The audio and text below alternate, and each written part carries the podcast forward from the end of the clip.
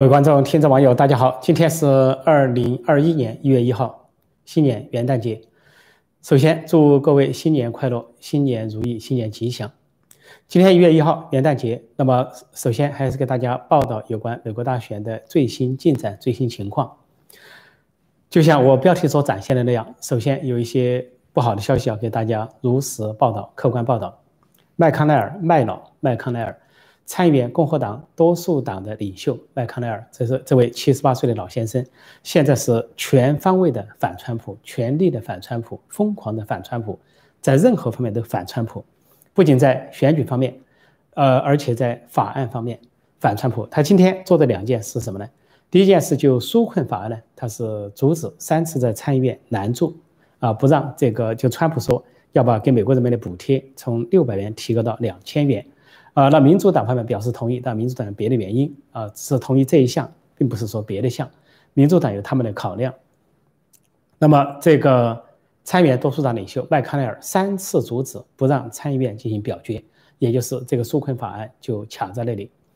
另外，他还做了一件事情，那就是对国防呃授权法呃这个国防法案呃二零二一年度的国防授权法案，对国防授权，他原来说要对川普提出的有关。通讯联邦通讯二三零条进行考虑，或者跟其他组合考虑啊，大选舞弊或者是纾困法案。但是呢，现在他采取另外一个态度，他想效法民主党所控制的众议院，在由民主党控制的众院星期一以三分之二的多数说是反对川普的否决，川普否决了国防法案、国防授权法案，然后众议院是用三分之二的多数来推翻，那么就还差参议院。那么今天由麦克奈尔领导的参议院也以。三分之二的多数推翻了总统的这个否决，也就川普上任四年来第一次有一个法案是他否决了，然后又被国会三分之二多数否决。国会三分之二多数是众议院的三分之二多数，参议院的三分之二的多数。上次国会那边是有啊三百二十二票，大概对八十多票，三百多票对八十多票否决。今天在参议院呢是。是这个八十七票对十三票否决，呃，否决了川普的这个否决，就双否决，就川普可以否决授权法案作为总统，但是国会如果构成三分之二多数，又可以推翻川普的否决，这就让高科技公司啊，互联网巨头，就是社交媒体，像推特、脸书逃过一劫，因为在至少在川普的第一个任期内，二三零条无法得到修改，这是麦克奈尔干的一件大事情。呃，另外，当然就他在选举方面完全不配合川普，尤其是针对一月六号，他打算领导共和党不斗争，不开一枪，完全不斗争就放弃抵抗，就事实上在帮拜登，而且不仅是帮，而且是偏帮拜登，因为他们在政坛四十多年，虽然处于不同的党派，但都是属于所谓老朋友，说他的偏帮他的老朋友拜登。那么他昨天专门去施压，召开了昨天我讲到，他召开了共和党的电话会议。想给这个霍利议员施压，因为霍利议员是第一个站出来确定要挑战选举人票的。那么众议院里面很多的共和党人都站出来了。那么今天又有两位共和党人站出来，一位是新泽西州的这个共和党议员，还有一位是路易斯安那州的共和党议员，他们都站出来加入挑战的行列。那么参议院呢，就是霍利议员，那么就已经够发起这个挑战。所以这个呃，麦克奈尔不仅不支持挑战。反而在反对挑战，他的意思就是说，会给民呃共共和党造成不利。而在昨天的电话会议上，霍利缺席，他在那里劝说，但是霍利没有在。后来霍利单独发表了一个声明，说这些共和党的参议员、共和党的大佬应该到各州来看看，到人民中来看看，看看民意是怎么样。说那么多的人民对选举的舞弊感到愤怒，爆出了那么多不合法、不合宪的事情，人民是那么的愤怒，然后你们都毫无感受。还在那里反对挑战选举人票，说霍利是决心已定挑战选举人票。那么其他共和党人，呃，参与的共和党人为什么不站出来？他们昨昨天表达了个思想，他们对霍利不满，不满的原因说霍利呢，相当于把他们放在炉火上烤，因为呢，一旦进行挑战就要进行辩论，那就迫使他们表态是站在川普这边还是不站在川普那一边。那么他们呢，心理上不想站在川普这边，包括麦康奈尔和其他一些共和党的大佬。不想站在川普这边。但是，一旦辩论他表达了他的态度是反对川普的，那么在民意中就会受到冲击，因为川普的民意度非常高，有最大的民意支持度，在共和党的政治人物中，川普是呃支持率是最高的。那么前几天的调查显示，百分之七十二的共和党支持者认为川普是共和党的楷模般的模范般的政治人物，是排第一名，远排第一名。也就是说，如果说这些共和党的参议员在辩论中，没有站在川普这个立场上，显然他将来的政治生涯会受到影响，就会被民意所抛弃。所以他们陷于两难：主观上不想帮川普的忙，客观上他就要他也不敢表达他的立场，来失去民意支持。所以这就是部分共和党参议员昨天电话会上电话会议上对霍利表达愤怒的原因，说把他们放在炉火上烤，逼着他们表态。就像今天，今天这个在参议院，呃。说是三分之二多数否决了川普的否决国防授权法案，那么说八十七名赞同，八十三名没有赞同，十三名就站到了川普立场上，名字都列出来了，其中就包括了克鲁克参议员，包括了霍利参议员。那民众支持川普的民众就看见了，有这十三位参议员是跟川普一个立场，那么将来他们在选举中就会得到民意的支持。说这就是民主政治的法则。说这些共和党的众议员也好，参议员也好，都要仔细掂量。那么另外一个，彭斯现在看来啊处境不妙，呃，受到了很多的压力。彭斯呢是主动要求联邦法官，我昨天提到一点，说不要采纳众议员科莫特的诉讼案，因为科莫特的诉讼案把彭斯说，彭斯依照宪法完全有权利去决定选举人票，要法院来认证这一点，要法院来判决认证，呃，这个彭彭斯有这样的地位。那彭斯呢？不仅呢是向联邦法院表示呢希望撤诉，希望呢就是否决科莫特这个诉讼。另外呢，彭斯跟众呃众议院的众议院的这些以民主党为主的众议院的立场一致，就众议院也主张要联邦法官否决科莫特的诉讼案，希望呢不要发生这个副总统有大权决定选举人票的情况。那么显然彭斯受到很大的压力，我认为彭斯这个压力啊来自于深层政府。来自于国内外的反川势力。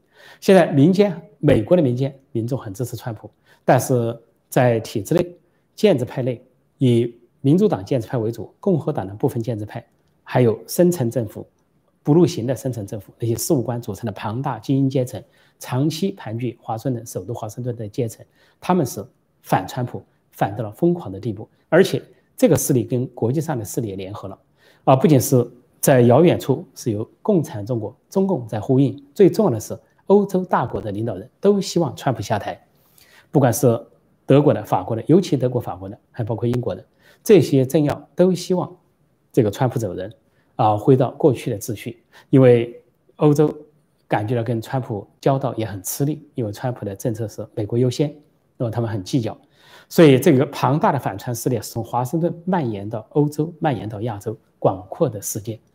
但是这个世界不管它有多大，但是他们是违背美国民意的。美国是个民主国家，选举的结果应该尊重民意，而民意是支持川普的。说这次选举出现了奇怪的情况，这么受民意支持的一个总统却被这个宣布为失败者、落选者。那么今天关于川普还有一个新闻，就是有一个著名的世界杂志叫《非洲国家》评今年的年度人物，二零二零年年度人物评了川普，川普当选。这个杂志它的总部在爱尔兰。但是它是以非洲国家为背景，非洲的国家的人的编辑编的这个杂志，这个杂志发表了洋洋千言的对于川普的赞扬，说为什么二零二零年选川普为年度人物，是因为川普上任以来表达了不同的非洲政策，说他一上任就这个说美国优先，然后人民优先，说第一次把华盛顿连接到美国人民头上，而不是精英阶层，然后说川普宣誓的时候。一手有两本圣经，一手是林肯用过的圣经，一种一个呢是他家里面用过的圣经。说在一九五五年，他的家里祖母就给了这一本圣经，他保留至今，显示了他的信仰。而非洲人非常尊重有信仰的人。然后说，川普上任以来，对于非洲国家有坦率的表达。一方面说，非洲国家有六个经济体快速增长，啊是值得扶持鼓励。另外呢，又有一种很不好的比喻，说有些非洲落后国家叫做死坑。说那个非洲人认为不一定很好，说那些政要、那些政客、那些领导人只顾他们留任、长期把政，而不根本不懂得治理国家。像赞比亚这些领导人说，这些领导人造成了欠中国的巨大的债务，就“一带一路”成了一个债务陷阱，因为他们呢只想练权，只想怎么赖在权位上不走，而根本就无心治理国家。然后就是跟中共这个相勾兑，然后是一带一路引进，让非洲成了债务国家。所以这个非洲的杂志就称赞这个特朗普对非洲的独立自主各方面的发展的鼓励。还说特朗普认为呢，这个是他反全球化，也受到这个杂志的赞成。呃，川普认为美国优先，各个国家都应该考虑他们自己的优先，也尊重各个国家的这些信仰。然后川普就认为呢，全球化对这个整个世界是一个伤害，所以这个杂志赞成反全球化。所以由于这个，他成为年度人物，这就可以看到，川普不仅在美国享有崇高的声望，在国际上也享有崇高的声望。我说过，国际上很多国家起来游行。啊，这个集会从来没有游行集会来声援拜登的，但是都有游行集会来声援川普的。像在英国伦敦所发生的，在加拿大所发生的，动辄几万人甚至十万人，还有在台湾台北所发生的，最近几个周末都在进行。呃，大概现在这个星期，现在我们这里是星期五，在台北是星期六，又会有挺川啊反共的大游行。所以，川普在国内得了民意，在国际上也得了民意。可惜他现在遭到了国内外的这种体制的建制派的国家机器的官僚机构的合力的围剿。所以现在彭斯副总统就处在这样一个左右为难的地位上。一方面，他作为川普的搭档，川普对他寄予寄望很高，川普的支持者对他寄望很高，希望他发挥作用。但是另一方面，受制于体制内建制派深层政府的压力，现在彭斯是否？感到非常为难。尽管彭斯和众议院都在呼吁联邦德德州的联邦法官要否决科莫特众议员的法那个诉讼，但是科莫特众议员今天仍然表达他强烈的观点，他仍然坚持认为他对宪法的理解是，宪法这个副总统有权利来认定选举人票，说你可以不认定那些有问题的选举人票，你可以认定另外一组选举人票。说这个副总统是可以做到的，这是他的看法，因为他的看法基于他认为一八八七年那个选举人计票法是为跟宪法相冲突，而现在他们都以一八八七年这个计票法这个来做，那么就副总统的角色就比较弱化。那么今天是这个情况，乔州补充一下，乔治亚州抓了现行，抓了两个现行，一个现行就是我昨天提到，当这个发明家啊普利策提出他要去审计这个审计这个。富尔顿县最大的县，富尔顿县包括了首府亚特兰大这一部分的，呃，缺席人选票就是邮寄选票，说他两小时可以审计五十万，发现选票的不同就可以找出证据。那么当时，呃，州议州议会、参议院听证委员会同一致同意，无记名投票同意以他的方式去审计。但是紧接着就第二天就发生了一个事情，就这个这个州政府啊，就马上把富尔顿县的选票拿几个大卡车运走，要去销毁。销毁就是 shredding，shredding，啊，就是碎纸机。但是今天被抓了个现行，那被谁抓住了呢？被另一位调查舞弊的专家啊，这位专家叫做，这位专家叫做啊 Patrick，Patrick Byrne，伯恩先生，Patrick 伯恩，Patrick 伯恩先生专门有个团队在调查这些事情。他宣布呢，他抓到了现行，他拍了照。呃，这些选票被运走，在那个仓库里。这个仓库是一个多月前就出问题的仓库，有一些选票莫名其妙摆在那里。说他拍了照，呃，取了样本，然后都录了影。对这个过程，在他还没有睡纸之前，他掌握了一些证据。另外，这个 Patrick 伯恩今天还宣布，暗示性的宣布，说有经过宣誓的，呃，这个审计的人员、工作人员向他这个举报，向他举报，他掌握了。他说。某些特定选票在某些特定的县，在某些特定的州有重大问题，而某些特定的政治人物参与了。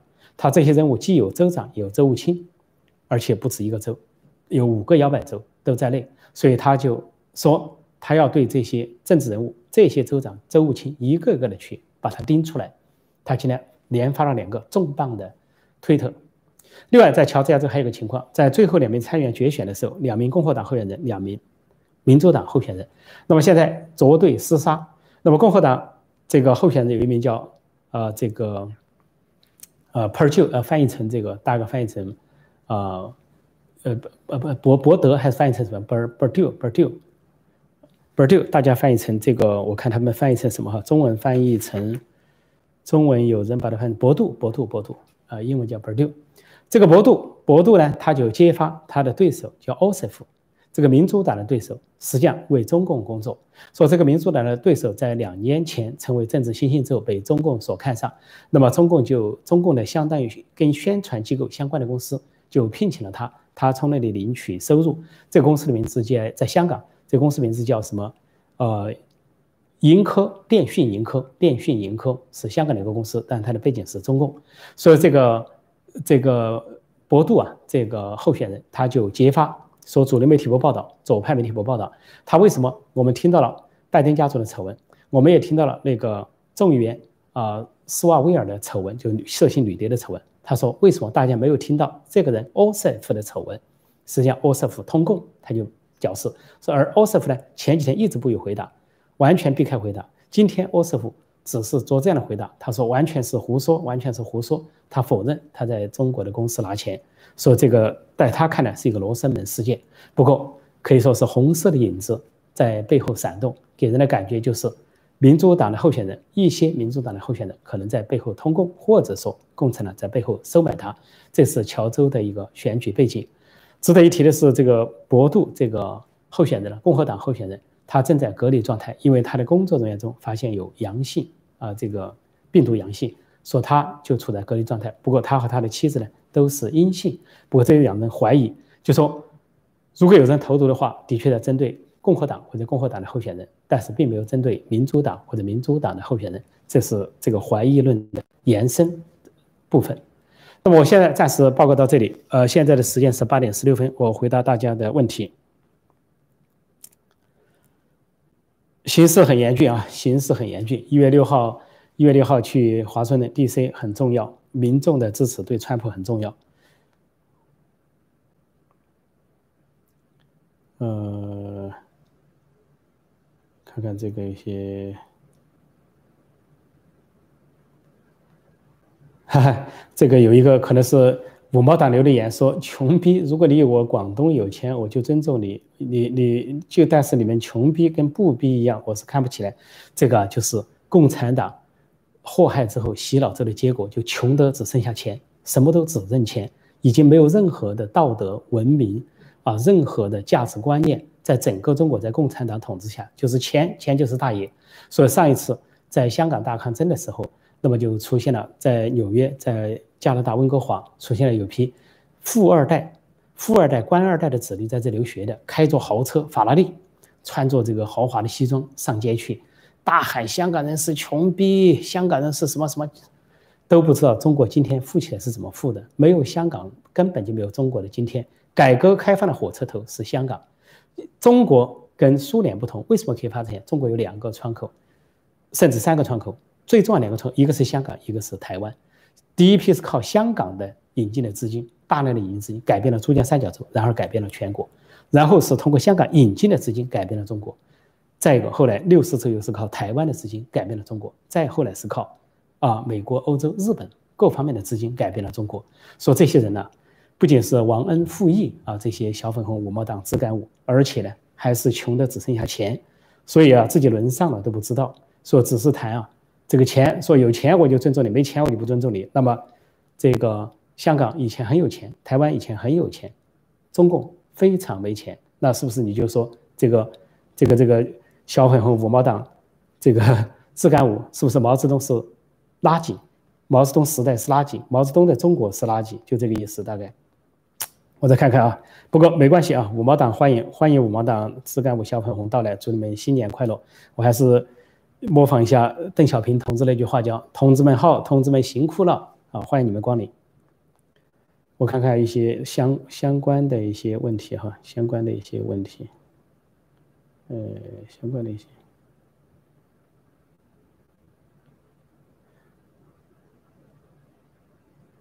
嗯，看看一些相关的问题，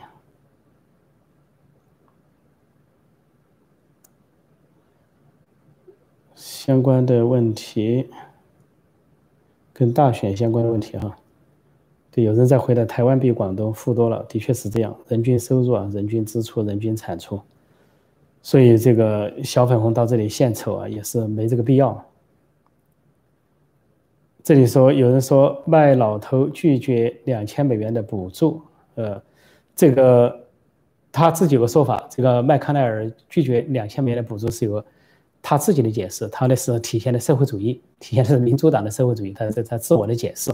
但是自己给他找台阶下。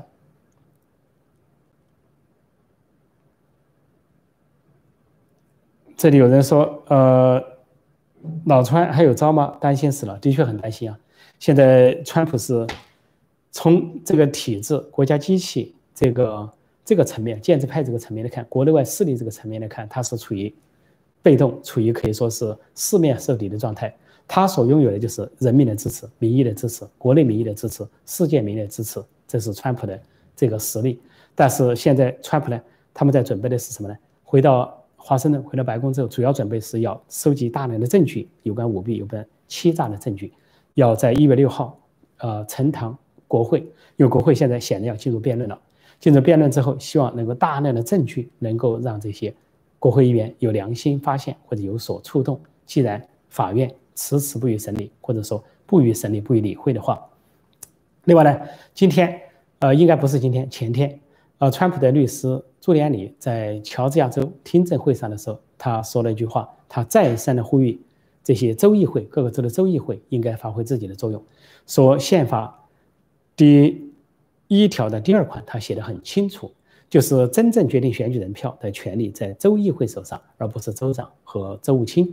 他希望这些州议会仍然能够收回他们的这个选举人票，这是他的呼吁。同时呢，他也在呼吁那些州长和州务卿，说他们做错了事，他们应该做什么样的弥补，对他们进行提点，点醒他们，希望他们不要越走越远。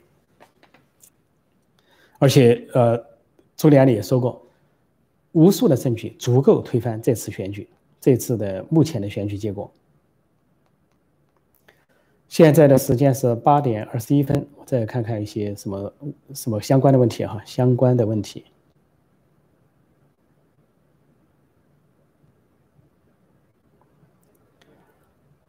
呃，这里有人问说，川普剩下最后一口气，若你是川普会怎样做呢？军管还有用吗？呃，现在的问题是说，就看川普的决心有多大，川普是怎么考虑的，也看他周围的。这些生态有些什么变化？共和党内的生态、白宫的生态以及周围的这些动静，它会有它的电量。在美国这个社会呢，这个民主社会是长期的和平、长期的民主，所以要动军事呢，的确很不容易。这是一个非常有很大决心才能动的事情，而且要这个非常的稳口，一动就必须成为赢家。如果成为输家，倒过来被人指为政变，那就很麻烦了。所以这个事情呢是举足轻重。呃，不是鸿毛般轻，而是泰山般重。要补充个事情，就是，呃，在美国政府呢，白宫呢有一个预算局。那么今天呢，拜登阵营向这个预算局喊话，希望给他们编制预算，表示拜登好像上台了。但是受到了这个预算局的拒绝，说我们只为同一时间，我们只为一个总统服务。说我们这个预算局没有义务为你们编制什么预算，就一下荡了回去，让拜登很尴尬。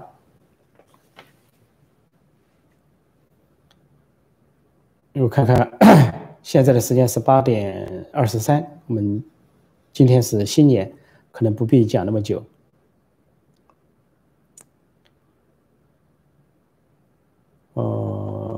还有些哪些问题哈？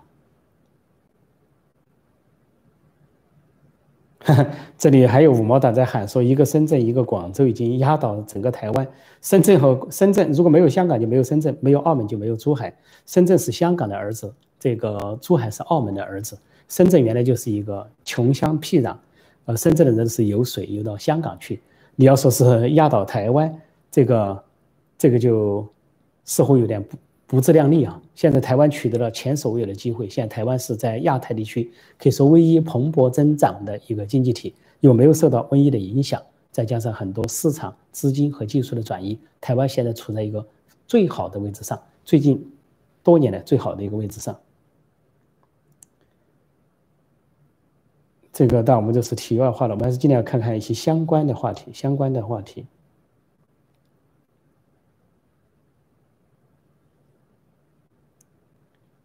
这个五毛党又在说谁长得好，长得不好。那这些问这些网民就问，经常问他们：你们的习近平同志长得好不好啊？你们的王沪宁同志长得好不好啊？你们是不是因为习近平长得太消瘦了，王沪宁长得太肥胖了，你爱上了习近平、王沪宁呢？所以拿这个拿相貌来说事的这些五毛党都显得非常浅薄，这都是共产党影响的结果、脑残的结果，为他们感到非常的遗憾，说他们连。人的起码的文明准则、起码的道德水准，或者说起码的人格都没有，这是非常遗憾的。希望呢，我们的网民帮助一下他们啊。还是那句话，惩前毖后，治病救人。这个解救心灵上被这个伤残的人，跟解救身体上伤残的人同样的意义。人道主义，我们要尽人道主义的义务，尽人道主义的义务。再看看，看看一些相关的问题。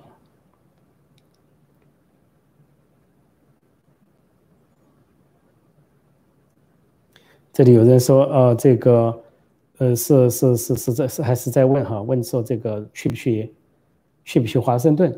华盛顿这个事情呢，是应该说是呃支持川普者啊，支持川普的人，不管是一般的美国公民还是华人，都应该去华盛顿，尽量的支持川普，因为川普那个时候非常，他要把大量的证据呈堂，在国会两院辩论的时候，非常需要民意的支持，民意的背书，这是一个大背景。现在的时间是八点二十五分。现在要要看看相关的问题啊，我尽量找相关的问题。这里还有人提出一个问题，说彭斯如果辞职，谁来主持一月六日的会议？现在是有传言说彭斯要辞职，说川普赶回白宫，紧急赶回白宫一个原因也是要劝彭斯不辞职。这个我倒觉得这个可能性不大，因为彭斯作为一个久经沙场的政治家。又当过参议员，又当过印第安纳州州长，后来是当选为副总统，跟川普一起竞选搭档。这个第一个任期还没走完，就说要提出辞职，这不是一个成熟政治家的表现，应该是幼稚的表现，不至于幼稚到那个程度。况且鹿死谁手尚未见分晓。一月六号有一个搏击，而很多的案子还摆在呃最高法院，还有各地的。一些法院还在进行一些案子和诉讼，而相关的调查都还在深入。所以这个时候说彭斯就挂冠而去，看上去不太像。另外呢，彭斯也取消了他外访原定的三个国家的访问，取消了，这就说明他要留下来。尽管彭斯不能扮演人们所期待的角色，或者共和党共和党的呃议员，比如说科莫特他们所期待的角色，但是我认为，如果出现了辩论的话，他不至于说胳膊肘向外拐，不至于说站在民主党的立场上。去去做事情，这完全不可能。还是要记住彭斯留下的那两句话，他说：“让每一张选票合法选票得到点算，让每一张非法的选票出局踢出去。”所以呢，啊，彭斯呢还不至于走得会那么远。现在的时间是八点二十七分，呃，我们再看看一些相关的问题哈，看看有哪些相关的问题。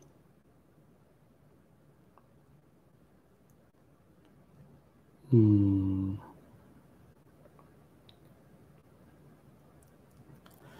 这里有人说，共和党参议员就算一月六号投票支持川普，民主党在众议院理应可以反对川普的票，结果民主党可以保住拜登，是这样的。呃，三个步骤啊，三个步骤。一个步骤是要提出背阁选举人票，那么已经有一名共和党参议员贺利，加上众多的共和党众议员，众多的共和党众议员，几十名甚至不止要背阁，那就会进入，这是第一步就成立了。这个就不会顺利的认证选举人票了，不能说马上认证，进入辩论，辩论就进入这个两个小时辩论，每人发言五分钟。这个时候辩论呢，可以说是都是开放的、直播的，全国人民都可以看见的，也会留下记录的。所有的议员是共和党的议员、民主党的议员都会留下他们的记录。那么就进入第二个程序，第二个程序就说这个参众两院要表决，但是看彭斯怎么掌握。如果彭斯按常规做，那就是表决说要不要推翻选举人票，或者要不要推翻全部的选举人票，或者推翻哪些州的选举人票。那么这个表决，这个表决呢，就是对川普是个门槛。参院是共和党略占多数，但是众议院是民主党过半数，所以众议院那边就比较难办。我就说，只要越过了第二个阶段的门槛，如果彭斯能够发挥一个巧妙的作用，越过第二个门槛，直接进入第三个门槛。直接进入第三个手续，就是直接进入众议院选总统、参议院选副总统。那川普就赢了，因为众议院他他不是按照席位议员的席位来选，按照州的席位来选，五十个州的代表，而有三十个州是共和党，二十个州是民主党。那根据这个各州的代表来选，那就共和党赢了，川普赢了。而参议院是选副总统，对于彭斯来说也问题不大。所以呢，就是第二个步骤怎么越过？第二步骤要越过传统的方式的话，那就看副总统能不能发挥一些变通的作用，有没有他发挥的空间。所以问题就在这里。但也希望当时呈堂的那些证据啊，能够说服或者转变一些议员的立场，哪怕一不仅是共和党议员的立场，对民主党议员的立场，如果能有所触动，他们能够良心发现，为国家着想，为民意着想的话。能够良心发现，那就会可能有个戏剧性的改变。现在的时间是八点三十，我们再回答个把问题，我们就差不多，因为今天是新年啊，新年。这个再看看相关的问题，我们看看相关的问题，相关的问题。这里有人问说，麦康奈尔和中共有勾兑吗？那么麦康奈尔的都知道，他的太太是赵小兰。赵小兰是八岁从台湾来这里的移民，是华裔政治家。赵小兰一直在共和党政府呢，先后有任职。目前他是交通运输部长。那么赵小兰在家族呢有船运业务，船运业务呢跟中国有很多的业务，说这是外界诟病的原因。